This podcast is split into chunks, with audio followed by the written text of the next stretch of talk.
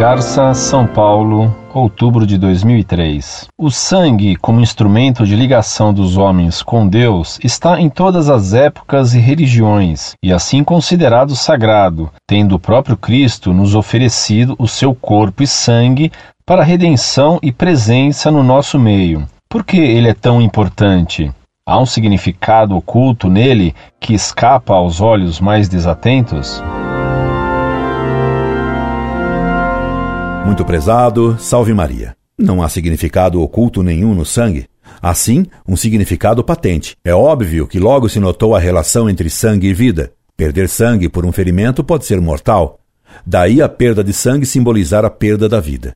Ora, a religião exige necessariamente o reconhecimento de Deus como Senhor de tudo. Disso nasce a noção de sacrifício, que é a de dar algo a Deus como reconhecimento de seu absoluto domínio.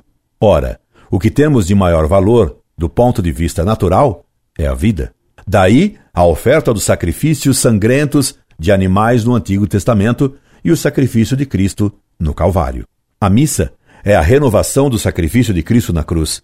Na missa, Cristo morre de modo incruento, atualizando-se o sacrifício de sua vida em pagamento de nossos pecados. Por essa razão, é um absurdo e uma profanação tocar músicas festivas profanas na missa. Esperando tê-lo atendido, subscrevo-me atenciosamente. Incorde Jesus Semper, Orlando Fedeli.